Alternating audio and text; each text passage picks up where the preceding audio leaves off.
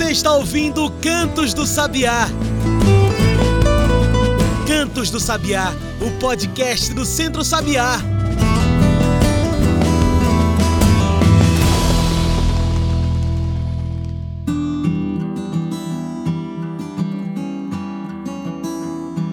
Olá a todos e todas que nos ouvem agora pelo Spotify, YouTube e demais plataformas. Eu sou João Lucas, comunicador do Centro Sabiá, e está começando agora o Cantos do Sabiá, nosso podcast semanal sobre campo, cidade e o mundo Olha, antes de puxar qualquer assunto, aliás, o super assunto que temos hoje, né, que é com racismo não há agroecologia, eu preciso, antes de mais nada, convidar você a fazer o seu voto pelo Centro Sabiá na emenda participativa de Túlio Gadelha. Esse voto só pode ser computado até o dia de hoje, 20 de novembro. Se você está ouvindo esse podcast depois, você perdeu. Então precisamos de você hoje, 20 de novembro, para deixar o seu voto no Centro Sabiá, junto com o nosso projeto Sertão Tech. Então se liga como você faz esse voto. Tem um link que está aqui no programa ou você pode acessar lá em nosso site que é centrosabiá.org.br, bem fácil, centrosabiá.org.br e você vota agora no projeto Sertão Tech para que mais jovens tenham acesso a tecnologias que possam contornar a crise climática no semiárido. Vote agora, porque o voto só pode ser computado até hoje, 20 de novembro. Sertão Tech pelo campo, pelas juventudes. Bora, vota! Agora sim, vamos para a nossa pauta tão importante do dia de hoje, consciência negra, que tem tudo a ver com agroecologia. Pois é, sabe como? Se liga. Hoje falamos sobre consciência negra, uma data muito importante para falar de negritude, resistência, história e falar sobre a força que a negritude tem em nossa sociedade. Mas é uma data também, é claro, de denúncia. Precisamos combater, denunciar os anos de racismo estruturados em nossa sociedade. É importante se politizar sobre raça, pertencimento, cor e se a gente fala de agroecologia, é claro que nada disso pode passar. Afinal, com racismo não há agroecologia. É para falar desse tema tão atual, tão importante, que hoje conversamos com alguém muito importante nessa mesa da gente. Elizabeth Cardoso. Ela é agrônoma agroecológica, mestre em agroecologia preta, feminista, defensora dos direitos humanos. Hoje, Beth é chefe da assessoria de participação social e diversidade do Ministério do Desenvolvimento Agrário e Agricultura Familiar, o MDA. Beth, muito bem-vinda ao nosso programa. Olá a todas, todos, todos. Né? É, agradeço aqui o convite. É uma honra estar participando aqui desse espaço. E olha, Beth, é, já para a gente abrir os caminhos dessa conversa, né, de tanta representatividade, de negritude, eu já te pergunto, para que uma data como essa, né? O Dia da Consciência Negra, Beth? Então, precisamos de um Dia da Consciência Negra porque, assim, é preciso que a sociedade tome conhecimento, é, tome consciência sobre como o racismo impede o avanço de quase maior parte da população brasileira, pelo menos metade da população brasileira, né? Então a, a nossa sociedade ela tem base escravocrata, onde, por exemplo, é, os bens materiais, as posses, as terras valem muito mais do que o trabalho, né? Uma, uma, uma sociedade onde o trabalho é desvalorizado, né? E nessa, nessa lógica, né, com tantos anos de escravidão, mais de 300 anos de escravidão no Brasil, é, nós tivemos uma, uma segregação do povo negro aos piores empregos, as piores moradias, né? Então, assim, os negros são mais pobres e se a gente ainda a, a, associar a questão de gênero, as mulheres negras são as mais pobres da sociedade. Então, assim, tomar consciência de que o racismo existe e lutar contra o racismo é fundamental. Acho que por isso precisamos ter um dia da consciência negra. E também para lembrar de Zumbi dos Palmares, né? Porque assim, os heróis brancos da história, eles todos têm data, feriados e, né? A gente aprende nos livros de história quando está na escola e os heróis negros foram também invisibilizados ao longo da história. Então acho que homenagear Zumbi dos Palmares e lembrar a sociedade brasileira que nós temos que ser antirracistas eu acho que é, é para isso que é fundamental ter um dia da consciência negra. E essa frase que eu já tanto repeti aqui, né, só nesse começo de conversa, com racismo não há agroecologia, não foi eu que inventei não, viu? Beth, o que essa frase, esse mote significa para agroecologia, hein? É, quando afirmamos que é, com racismo não há agroecologia, significa que se a gente não reconhecer o papel dos povos negros na construção do que hoje chamamos de agroecologia, então a gente não está sendo agroecológico, né?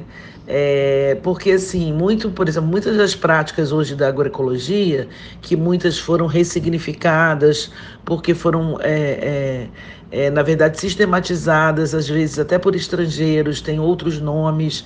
Elas são práticas que são tradicionais, muitas vezes já foram tradicionais nos quilombos brasileiros, né?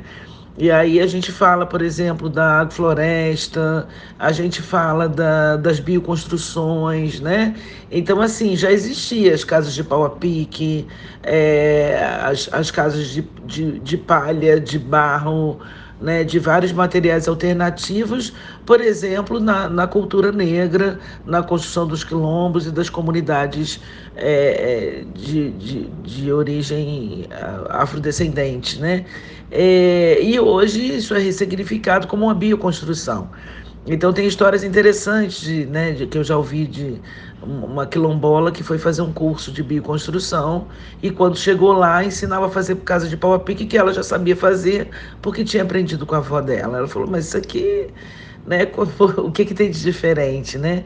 Então acho que é isso. Então a gente precisa, não que precise mudar os nomes, pode até chamar de bioconstrução, mas é importante a gente é, é, colocar como referência que aquela determinada bioconstrução ela foi construída a partir do conhecimento do povo negro, né?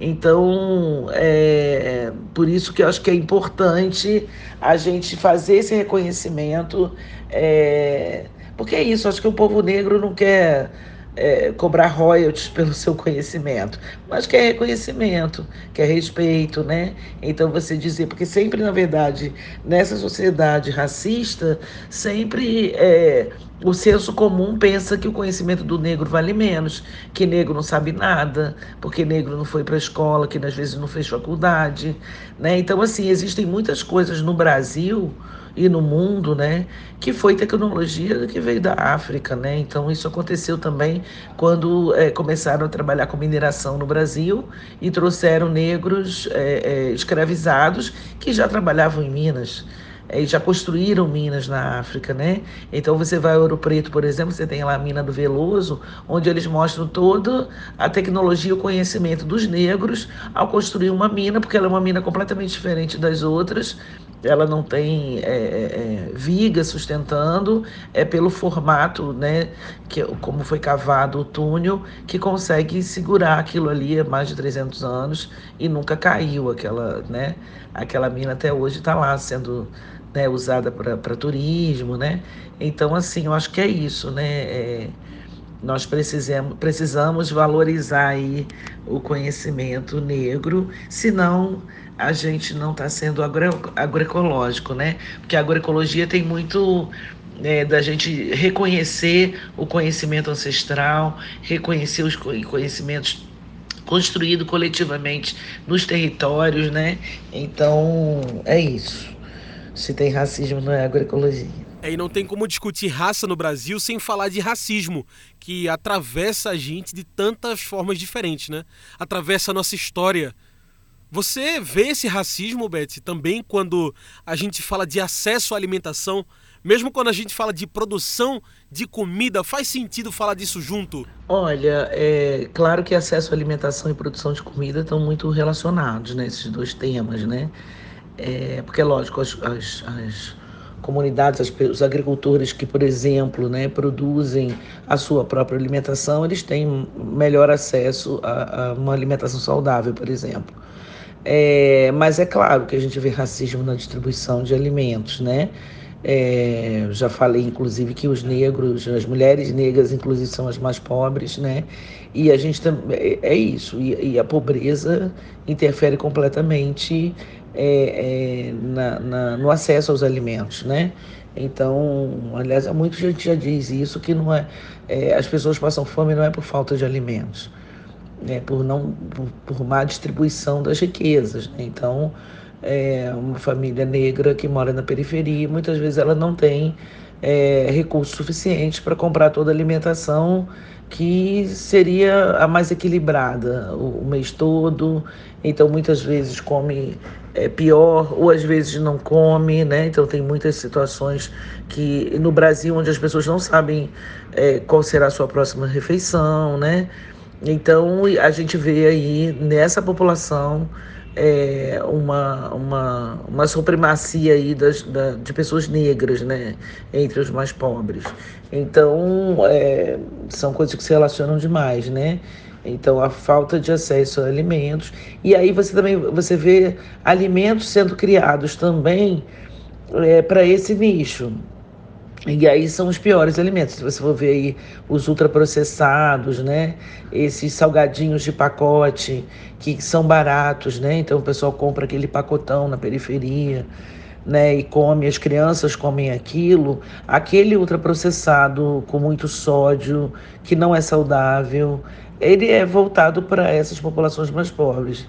Então, assim, é super cruel. Assim, não, não só é, não tem acesso ao alimento, mas tem acesso a um alimento de pior qualidade.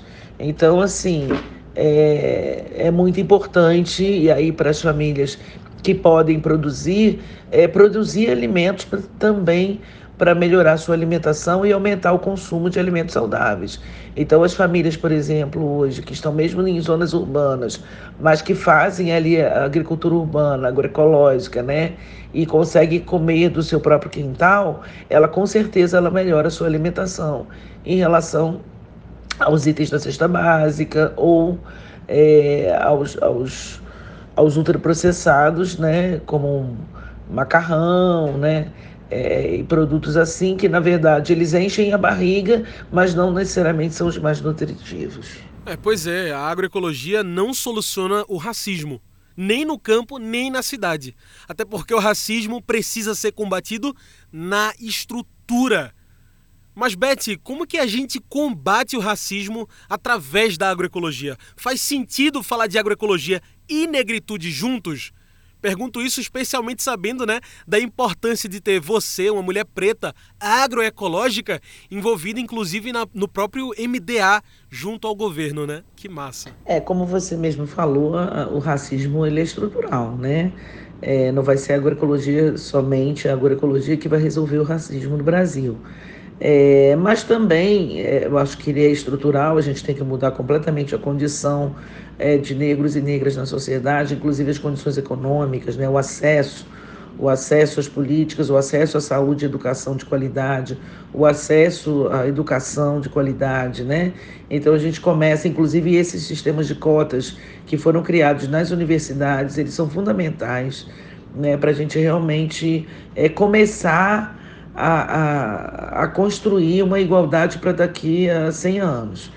Porque, na verdade, se a gente não, não interfere em nada, essa situação ela vai mudar daqui a mil anos, né? É, naturalmente, né? Se a gente não tiver uma intervenção do Estado para, né, que na verdade não, não faz mais que sua obrigação, que é uma maneira de reparar os danos causados pela escravidão, né? É, agora, é isso, né? Como você falou, a agroecologia ela não resolve, mas ela pode contribuir também. E como é que a gente contribui com, né, através da agroecologia é, para destruir o racismo, para é, é, né, fazer com que o racismo per, perca força, né? É, bom, depende em que, em que é, qual o papel que você desempenha na construção da agroecologia, mas, por exemplo, você como consumidor, você pode consumir, ou dar preferência consumir os produtos que vêm dos quilombos, das comunidades é, é, afro, né, de afrodescendentes, é, valorizar, né, por exemplo, os produtos quilombolas, né? É, se você é, é, de uma organização que trabalha com assistência técnica, acho que buscar as, as comunidades quilombolas, as comunidades afrodescendentes, os povos de terreiro, para fazer assistência técnica. Né? É preciso também a gente perder os preconceitos que existem contra a cultura e a religiosidade negra. Até porque a religiosidade negra também tem alimentação no centro dela. Então, é, por exemplo, hoje tem os povos de terreiro dizendo: sem folha não há orixá. Por isso que eles se, se reconhecem dentro desse movimento agroecológico, né? porque eles precisam das matas preservadas para buscar as plantas de cura, né? e tanto cura física como cura espiritual, né? as plantas sagradas. É... Eles também precisam fazer comida para os santos, e você não vai fazer comida para orixá com agrotóxico né? Porque isso é quase uma ofensa ao orixá, a divindade, né, que é cultivada ali pela religiosidade de matriz africana. Então, acho que é isso, a gente combate é, é, o racismo através da agroecologia, é reconhecendo a cultura negra, a religiosidade negra, a, a, o protagonismo negro né, em determinadas práticas é, agroecológicas, é, e também é, dando preferências, ou, ou pelo menos é, é, consumindo produtos também que venham das comunidades negras. É uma maneira da gente também é, é, né, ajudar a combater o racismo a partir também do movimento agroecológico. E puxando para esse papo de negritude, que importância tem participações como a sua na política, de dentro desses espaços de participação de agricultura familiar, numa pasta que tem essa força, né? Participação social e diversidade, Beth. Faz sentido ocupar esses espaços com negritude? Ah, e você falou no MDA, né? Meu papel aqui no MDA e tal, eu acho que é importante também é, ressaltar, não sou só eu, a única negra, mas eu acho que da, do, né, é, é, é uma força, né? Uma mulher negra do movimento agroecológico, né? Talvez seja do movimento agroecológico, da articulação nacional de agroecologia, talvez tenha vindo só eu, né? De mulher negra. Mas é importante, né? Acho que é importante também fortalecer as políticas é, para os povos afrodescendentes que já tem no próprio Ministério.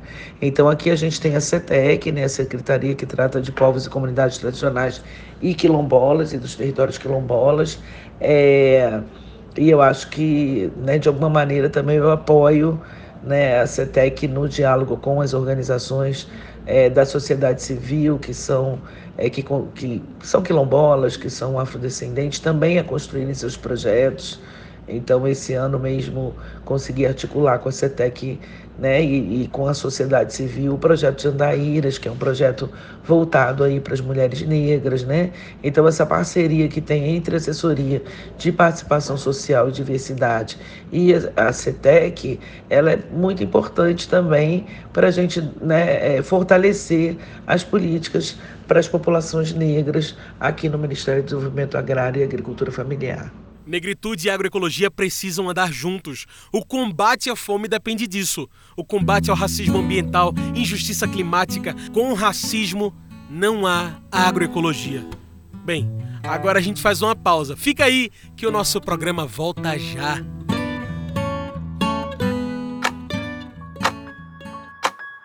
O tempo está passando e o cronômetro da violência contra as mulheres continua a contar. A cada 20 minutos, uma menina se torna mãe no Brasil. Por dia, 69 crimes de estupro vão acontecer. Até agora, foram 31.398 denúncias de violência contra as mulheres só este ano. Por ano, são mais de 25 mil casos de abuso sexual. É preciso denunciar. Você precisa denunciar. Não deixe que a violência se torne o normal. A violência não é normal. Ligue 180. Denuncie. A Central de Atendimento à Mulher, o Ligue 180, é um serviço oferecido pela Ouvidoria Nacional dos Direitos Humanos. Ligue, denuncie. A violência não é normal e o tempo está passando. Ligue 180. Uma campanha do Centro Sabiá.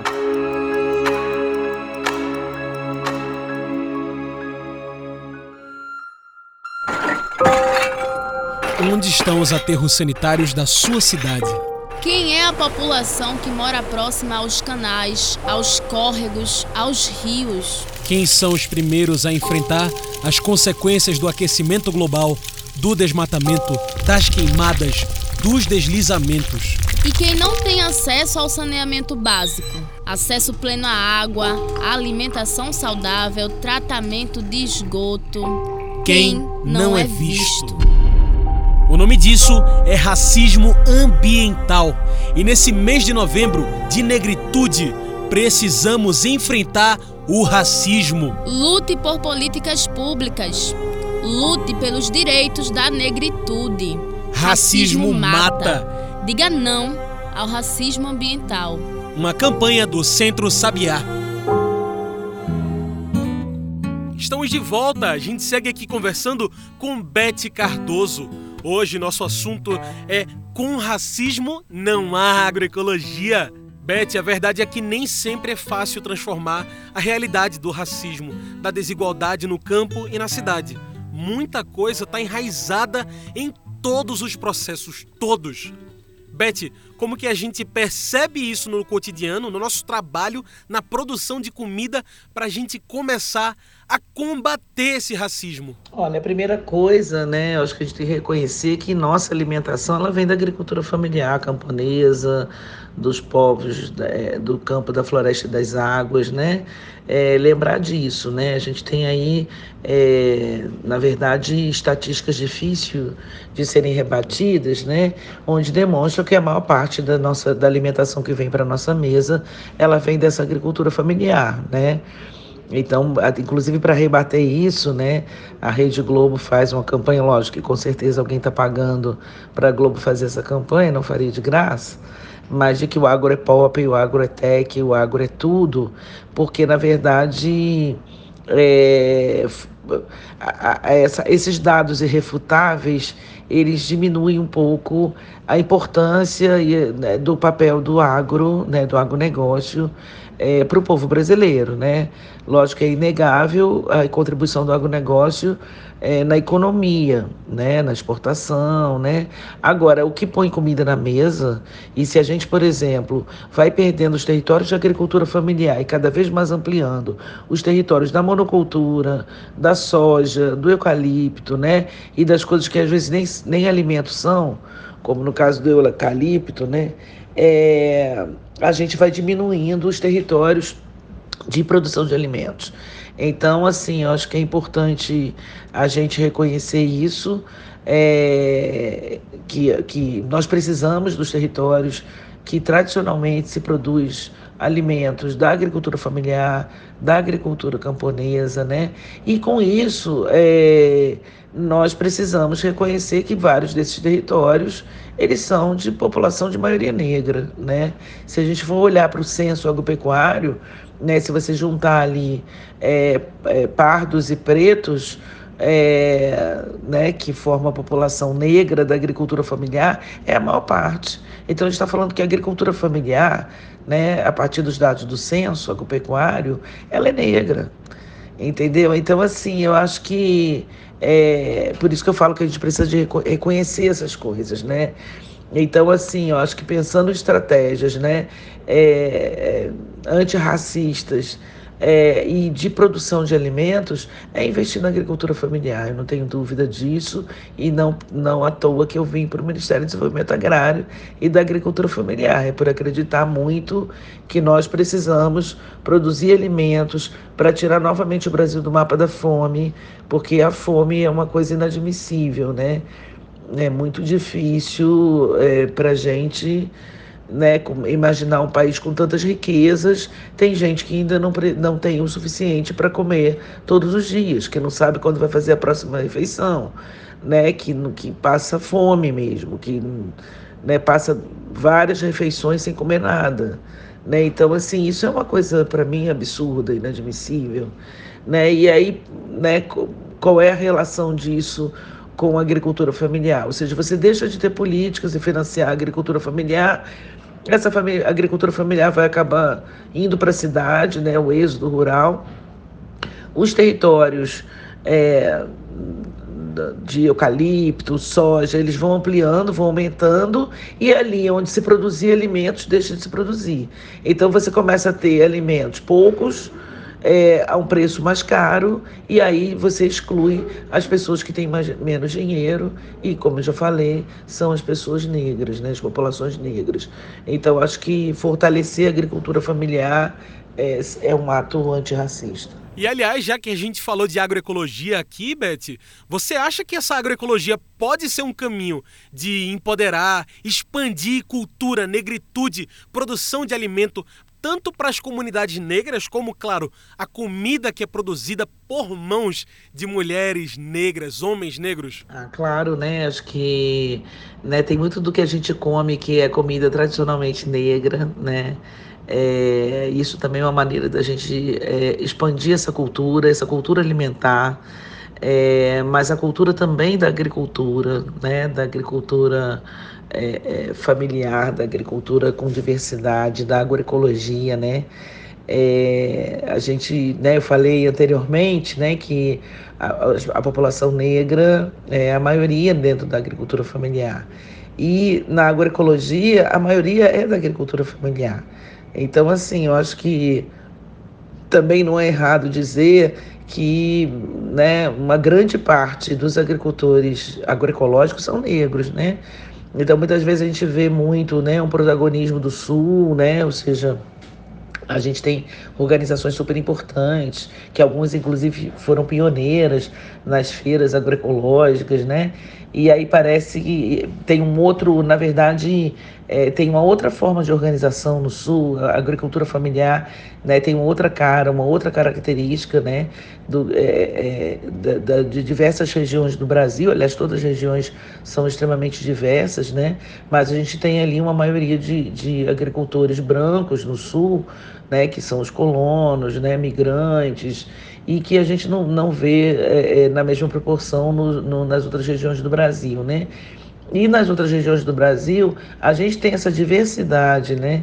É, de produção que ela precisa também é, ser valorizada, né? Então, é, não acreditar que há, mesmo o que vem da agricultura familiar ou da agroecologia, que é bom, vem do sul. Claro que tem coisas boas vindo do sul, mas tem coisas boas vindo do nordeste, do sudeste, do centro-oeste e da Amazônia, que também é negra, né? Que é indígena, acho que é importante dizer também, né? O racismo, ele não, ele não tira só direito da, das populações negras, mas tira também dos indígenas, né?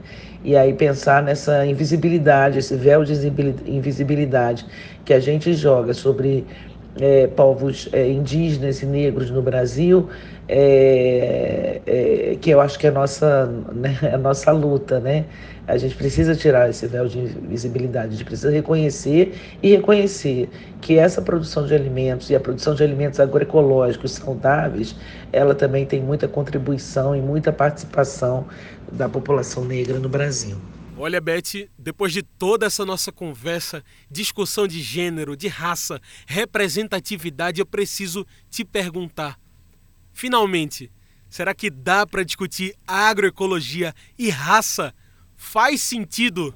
Claro, temos que discutir agroecologia e raça, né? Inclusive na Articulação Nacional de Agroecologia já tem uma iniciativa é, é, começada pelo GT Mulheres da ANA de fazer um encontro de mulheres negras, indígenas e quilombolas da agroecologia que aconteceu no ano passado no Maranhão, né?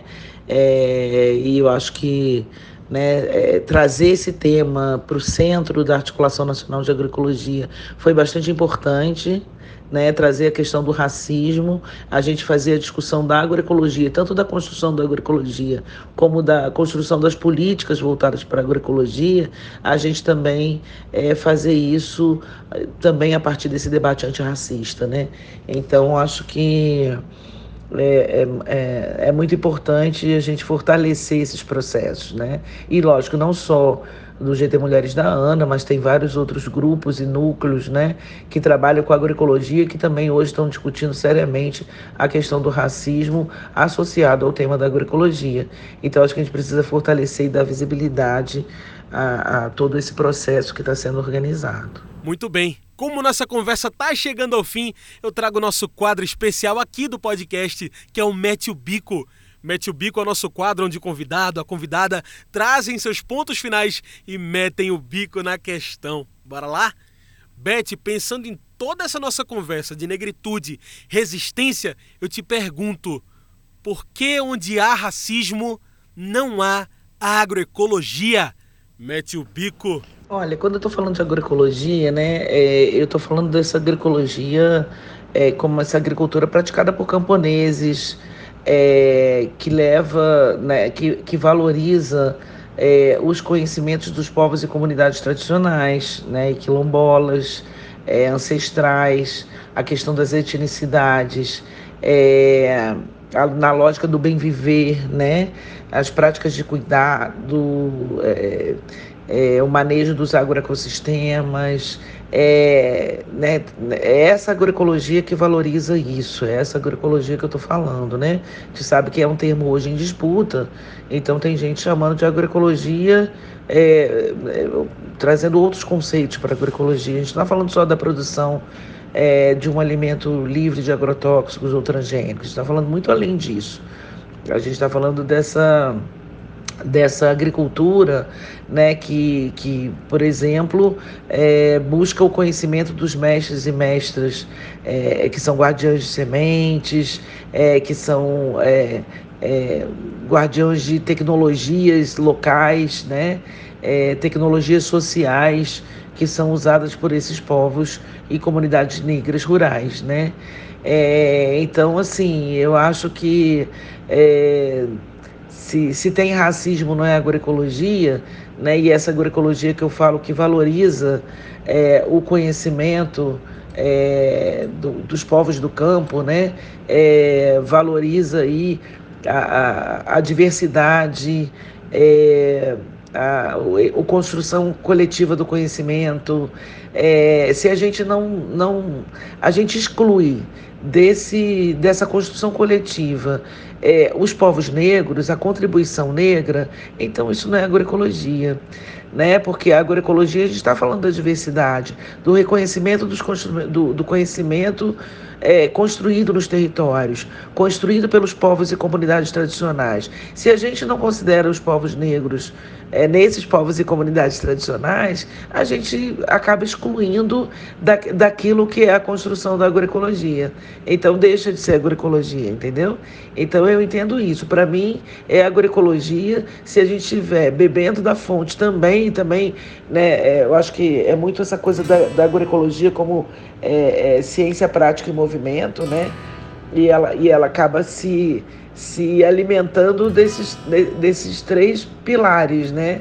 E é isso, ela também ela é movimento, ela também vem a partir da, da, da, da tradição dos territórios, é, dos povos, e isso é, é, a gente só vai realmente estar é, tá né, construindo agroecologia se a gente está levando em consideração tudo isso, né?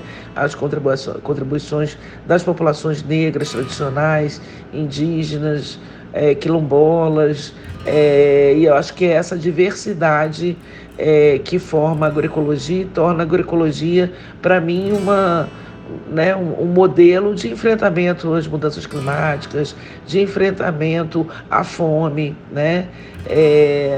É, é isso, né? E se não tiver isso tudo, não é agroecologia mesmo.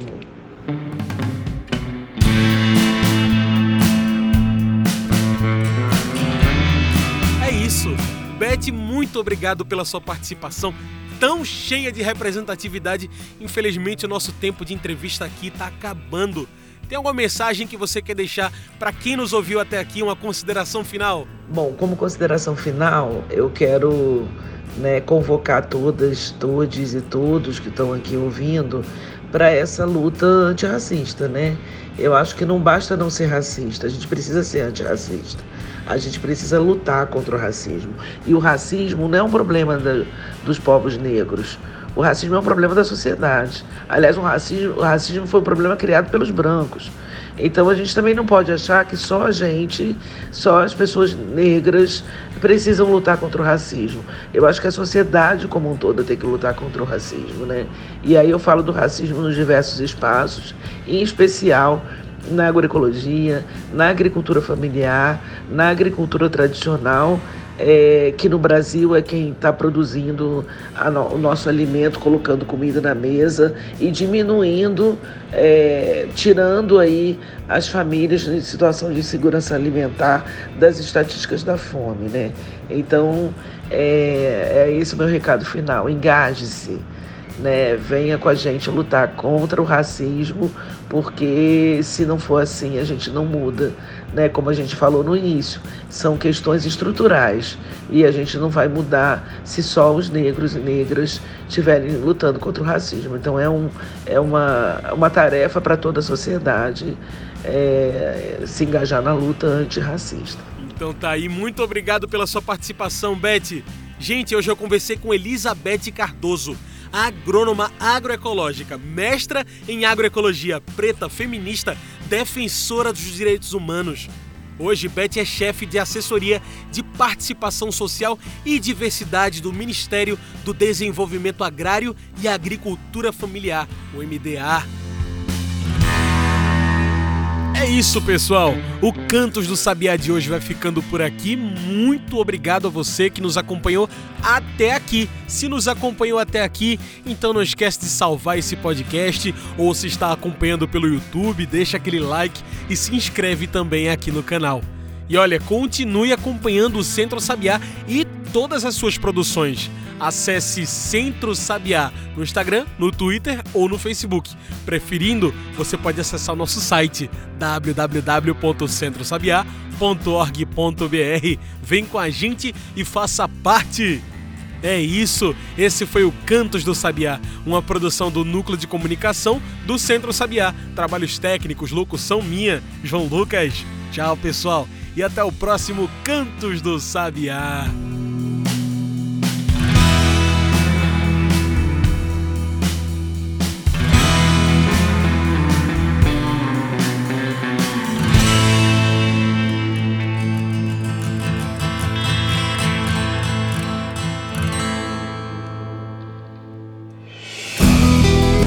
Você ouviu Cantos do Sabiá.